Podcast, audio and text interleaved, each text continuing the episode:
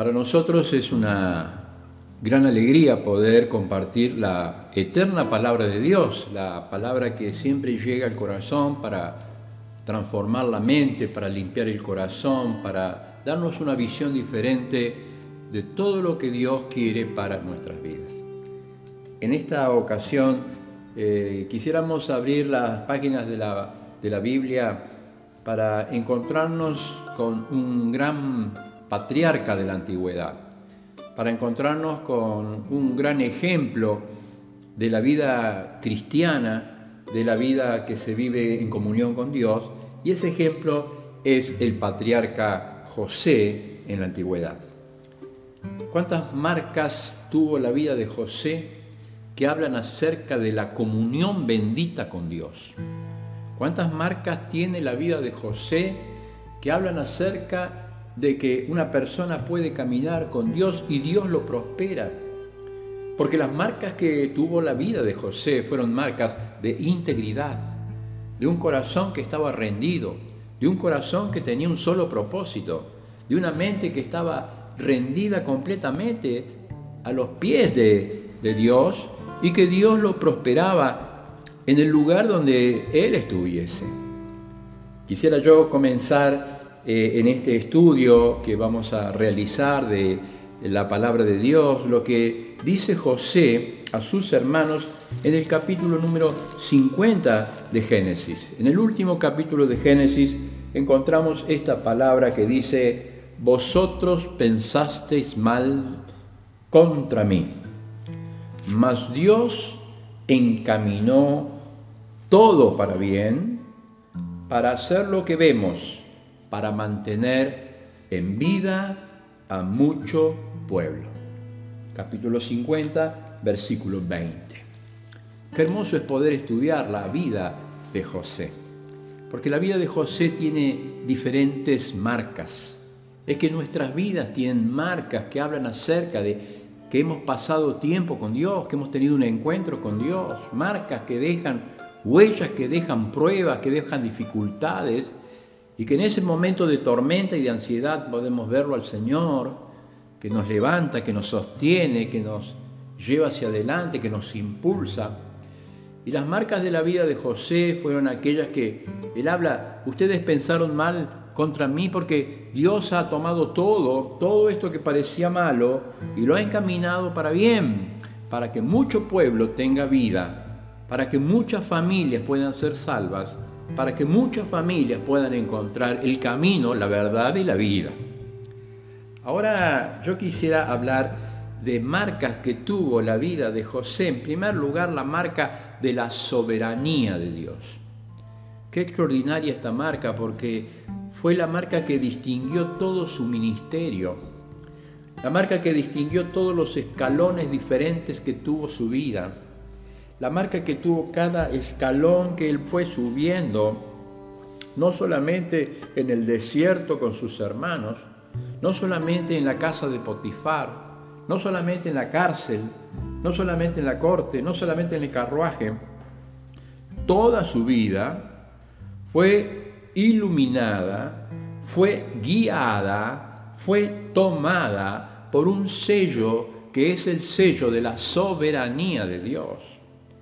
Qué hermoso es poder pensar que Dios es un Dios soberano, un Dios que está en todos lados, que conoce todo lo que pensamos, que sabe todo lo que hablamos, que sabe cuáles son nuestras huellas, que sabe cómo nos sentamos, cómo nos levantamos, que su mano está sobre nosotros, que está debajo de nosotros, que su mano está dirigiendo todas las cosas. Qué extraordinario poder tener ese sello de la soberanía de Dios. Lo, lo más hermoso que puede tener un creyente es saber que Dios nos guía, Dios nos sostiene.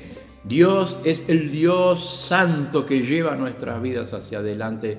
Qué hermoso es poder sentir el amor de Dios, sea la prueba que sea, sea la situación que vivamos, tan adversa, tan terrible, pero siempre saber que Dios está con nosotros. En el año 1992 se realizó una competencia en Barcelona y en aquel lugar se comenzaban por primera vez a pasar por televisión todas las competencias que iba a haber en aquella prueba deportiva. Una de esas pruebas era la prueba de 400 metros llanos. ¿Para qué? Para que la gente pudiese eh, estar allí y poder alentar a los atletas y para poder este, hacer apuestas, donde mucho dinero era invertido en ese lugar. Comenzó la competencia y cuando comenzó la competencia uno de esos atletas era eh, el más reconocido, el que más tenía eh, apoyo de toda la concurrencia y toda la tribuna estaba llena aquella mañana en esta competencia preclasificatoria.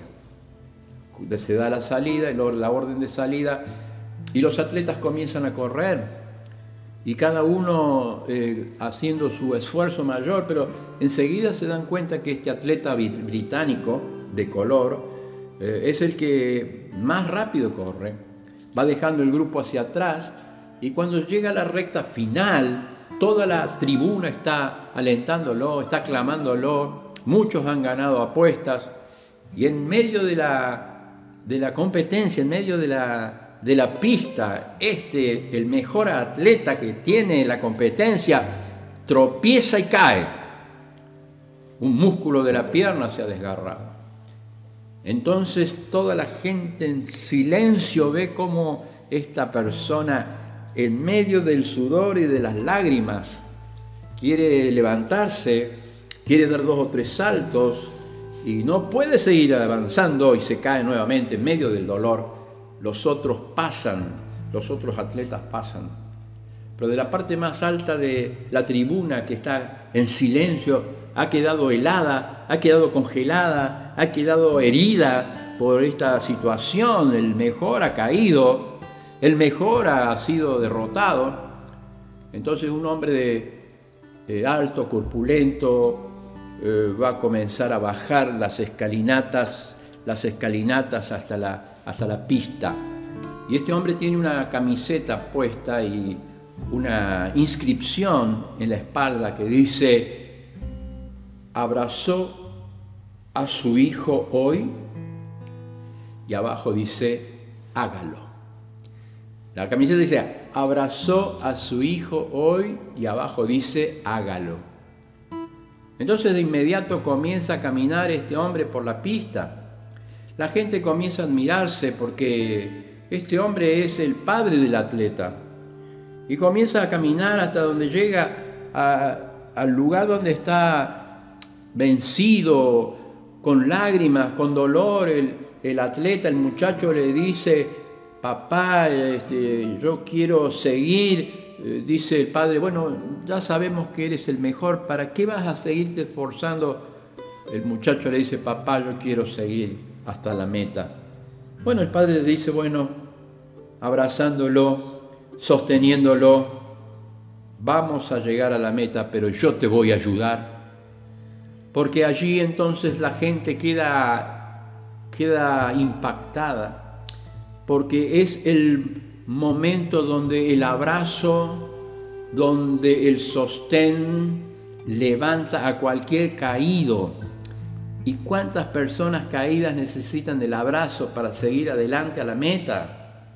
Y juntos el Padre y el Hijo comienzan a caminar hacia la meta. Llegan a la meta y la gente aplaude y llora porque ha visto que la fuerza más grande que tiene Poder levantar una persona caída es el amor.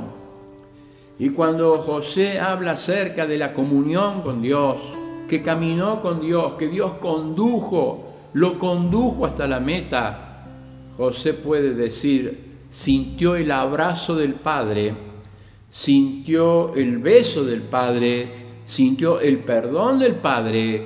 Por eso es que José es una vida que tiene la marca de la soberanía de Dios. Pero en segundo lugar, yo quisiera que podamos pensar en que José tuvo la marca del sufrimiento, porque en todos los escalones de su vida nos muestra cómo una persona puede vivir en comunión con Dios, cómo una persona puede vivir en comunión con el Padre. Y aún así, en medio de cada escalón de su vida, en medio de la prueba de la cisterna donde los hermanos querían matarlo, o en medio de la casa de Potifar donde la tentación quería derrotarlo, o en la cárcel, el lugar más oscuro de la vida de José, nunca José que se quejó por sufrir, sino que siempre estuvo cerca de Dios y Dios lo prosperó. Qué hermoso es poder en esta hora sentir que Dios quiere guiar nuestras vidas hacia la meta. Qué hermoso es poder pensar que en esta hora de sufrimiento mundial, tal vez usted está pasando por la más difícil de las pruebas, más difícil de las tormentas, más difícil de las oscuridades, y sin embargo Dios es el que nos guía porque Él nos va a guiar más allá de la muerte. Él es el que es nuestro protector. Él es el que está siempre en nosotros. Por eso es Jehová Samá. Jehová está siempre. Y por eso Él nos lleva de triunfo en triunfo. A pesar del sufrimiento, a pesar de las lágrimas, la vida de José está marcada por la soberanía de Dios pero está marcada por el sufrimiento, por las lágrimas, por las derrotas. Y aún allí nunca sintió que Dios lo había dejado. Por eso es como que necesitamos, en esta hora de prueba, de sufrimiento, de adversidad, necesitamos vivir más cerca de Dios.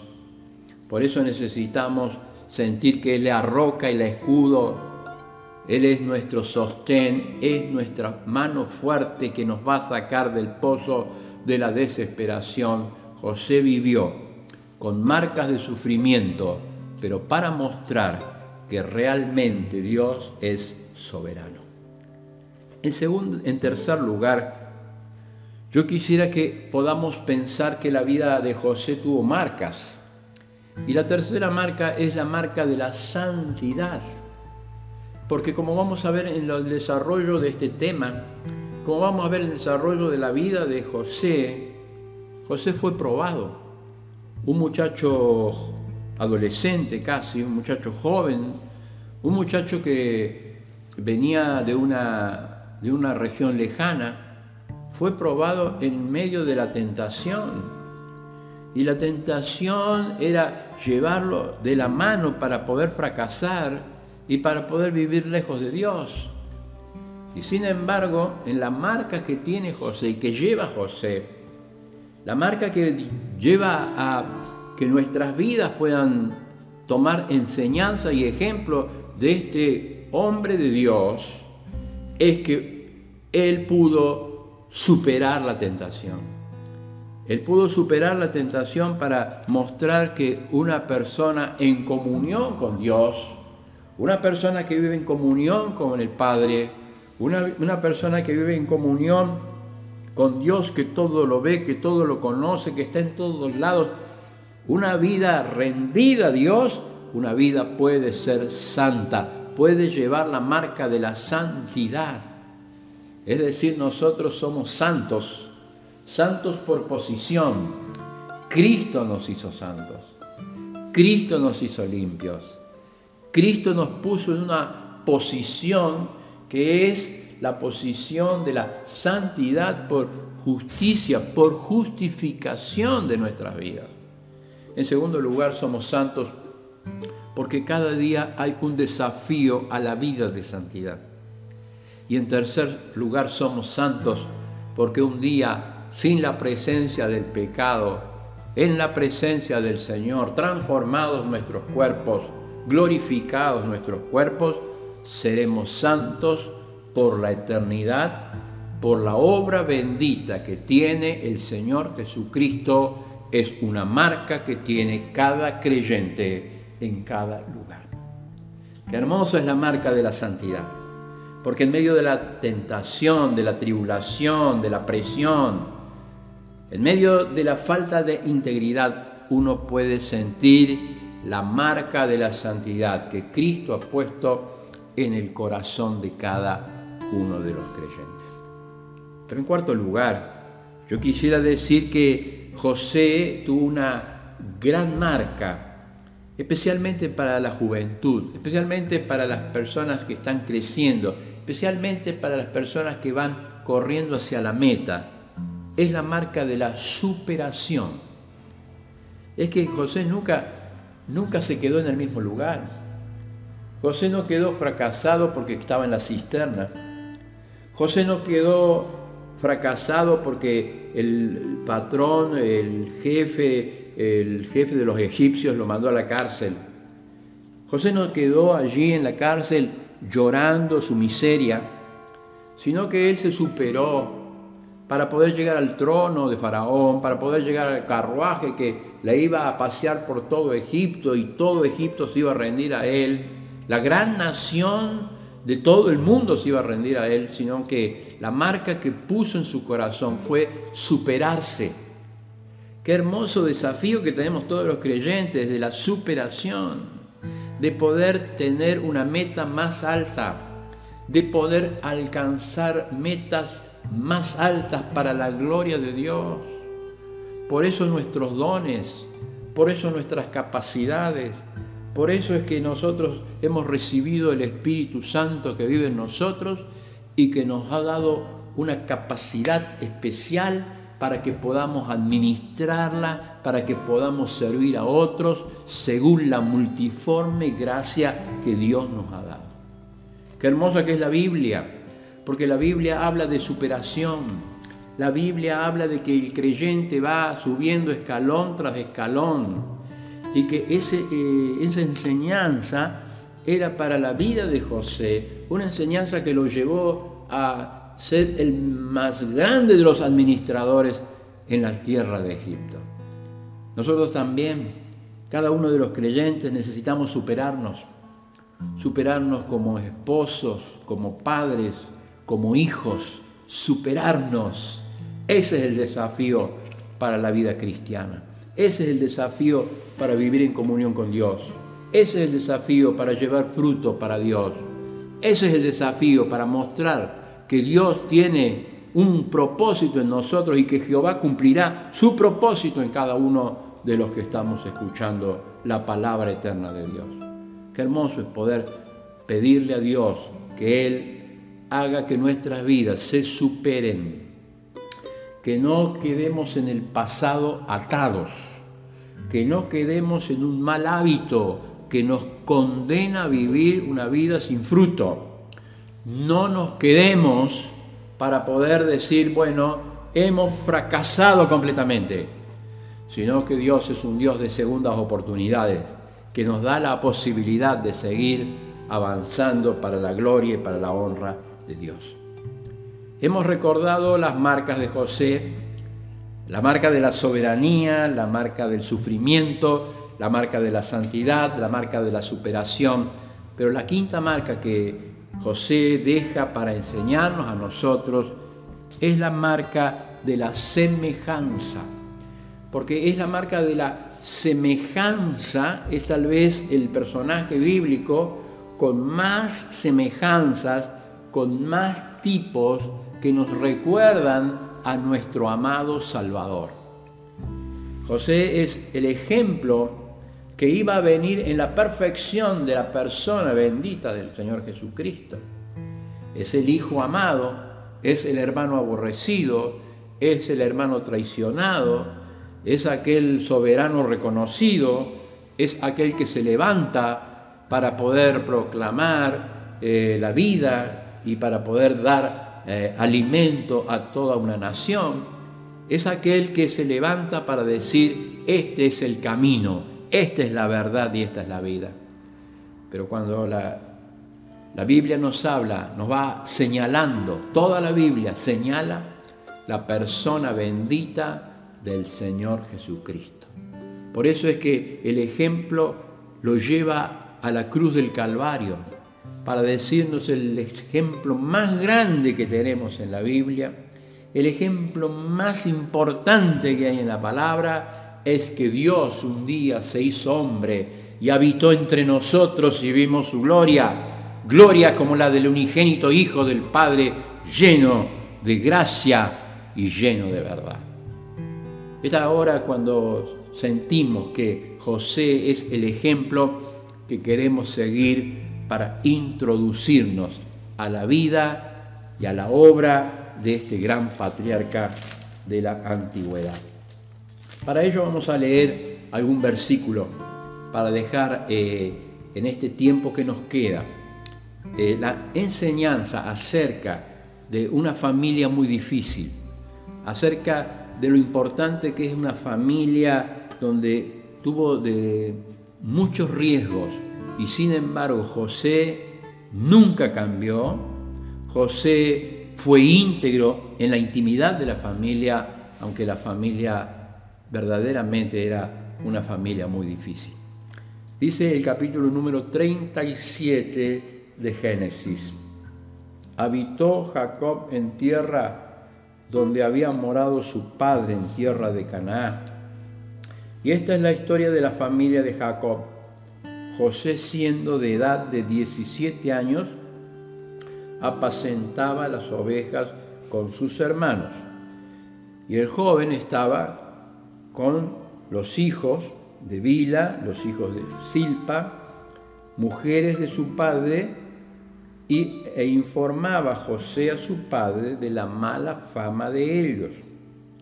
Dice la Biblia, y amaba Israel a José más que a todos sus hijos, porque lo había tenido en su vejez y le hizo una túnica de diversos colores. Versículo 5 dice acá eh, la Biblia, la palabra de Dios, y soñó José un sueño, y lo contó a sus hermanos y ellos llegaron a aborrecerle aún más. Y él les dijo, oíd lo que he soñado. He aquí atados manojos en medio del campo, y aquí que mi manojo se levantaba y estaba derecho, y que vuestros manojos estaban alrededor mío y se inclinaban al mío. Versículo 9. Soñó otro sueño y lo contó a sus hermanos diciendo aquí que el sol, la luna y once estrellas se inclinaban y lo contó a su padre y a sus hermanos. Y su padre le reprendió y le dijo, ¿qué sueño es este que soñaste? ¿Acaso vendremos yo y tu madre y tus hermanos a postrarnos delante de ti? Y los hermanos tenían envidia. Dice, más su padre meditaba en su corazón. Versículo 18. Dice así la Biblia, la palabra de Dios. Cuando ellos lo vieron de lejos, antes que llegara cerca de ellos, conspiraron contra él para matarle. Y dice la palabra de Dios, aquí viene, dijeron los hermanos, aquí viene el soñador. Ahora pues venid y matémosle y echémosle en la cisterna y diremos que alguna mala bestia lo devoró y veremos qué serán de sus sueños. Esta lección que quisiera yo compartir de la vida de José, una lección triste de una familia que tenía muchas dificultades. Esta familia fundamentalmente es la familia que tal vez hoy sea la familia difundida, la familia ensamblada. Jacob tenía eh, cuatro esposas y muchos de esos hijos que tenía Jacob con las diferentes esposas eran medio hermanos de José. Pero esos medios hermanos de José eran personas, eh, digamos, violentas, eran personas que no, que no querían a José, que lo aborrecían a José, y que evidentemente la familia con violencia familiar, la familia con bullying, la familia con asedio, la familia con conspiración, con envidia, es una familia que se divide. Qué tremendo es hablar de la familia en esta hora. Qué tremendo es hablar de la familia que sufre, los hijos que son eh, separados, los hijos que no conocen del verdadero hogar. Qué hermoso es hablar de, una, de un hogar que se contiene a la familia, que sufre por la familia, que ama a la familia, y sin embargo la historia de José habla acerca de hermanos que eran muy violentos, donde hubo incestos, donde hubo violaciones, donde hubo crímenes. una familia que realmente era una familia muy difícil de poder llevar. Y sin embargo José nunca cambió. José siempre fue íntegro delante de Dios y, y, siguió amando a sus hermanos para que un día puedan perdonarles. Yo quisiera hablar acerca, en primer lugar, de el conflicto que hubo en esa familia. Un padre ausente, un padre que no conocía del verdadero problema que tenían sus hijos, hace diferencia entre un hijo y otro porque le da a José una túnica de colores y allí comienza un conflicto, el conflicto de dividir la familia, el, conflicto de no amarse, de no entenderse, de no comprenderse. Comienza la división, comienza la envidia, comienza la raíz de amargura, conflictos, conflictos que llevan por una túnica a dividir a los hijos y los hijos comienzan a conspirar para destruir la vida de José. Pero en segundo lugar, no solamente el conflicto, sino la crisis. La crisis que trae el sueño que relata José. La Biblia habla de personas que tuvieron sueños. En la actualidad Dios no se revela por sueños, porque toda la revelación está en la Biblia, la palabra de Dios. En la actualidad Dios no se revela por visiones, porque toda la revelación está en la Biblia, la palabra de Dios. Pero en ese tiempo no había, no estaba la Biblia, no estaba la revelación completa, y por eso Dios hablaba también a través de sueños. José llega a tener un sueño, primero es un sueño terrenal, donde todas las espigas se inclinan ante él. Después tiene un, sueño celestial, donde todas las estrellas se inclinan a él. Porque Dios estaba hablando acerca de lo que iba a ser la obra grande que iba a ser Dios en la vida de José, donde todos sus hermanos iban a llegar un día y se iban a inclinar ante él. Pero esto llevó a un conflicto cuando nosotros no escuchamos el consejo que Dios nos da. Y tenemos envidia y comenzamos a conspirar y comenzamos a tener envidia y celos y comenzamos a perseguir al, al hermano o al prójimo. Todos los hermanos de José comenzaron a querer matarle. Hasta que llega un momento, el momento tremendo, no solamente de conflicto, de crisis, sino de crueldad. Una familia que tenga crueldad. Por eso Dios habla a la familia. La familia debe ser transformada, cambiada por la presencia de Cristo en el corazón. Cuando en la familia hay divisiones, cuando en la familia hay celos, cuando en la familia hay enfrentamiento, la familia sufre.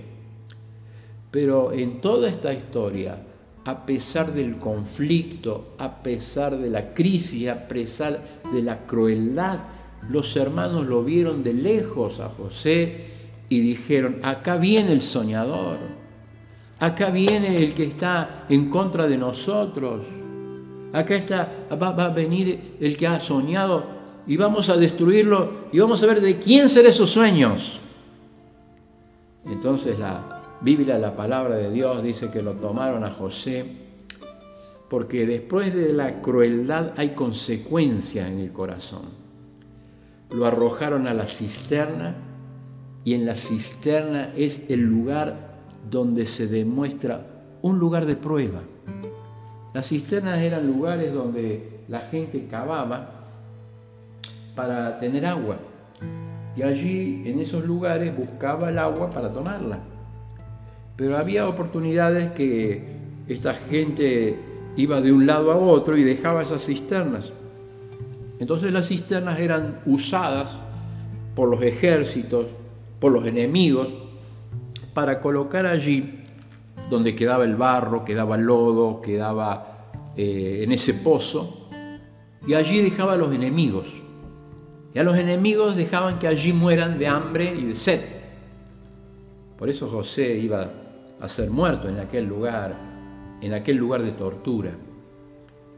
En esta hora, cuando nosotros hemos leído esta palabra, en medio de una familia tremenda, una familia que puede ser la nuestra, ¿cuántos cambios necesitamos hacer?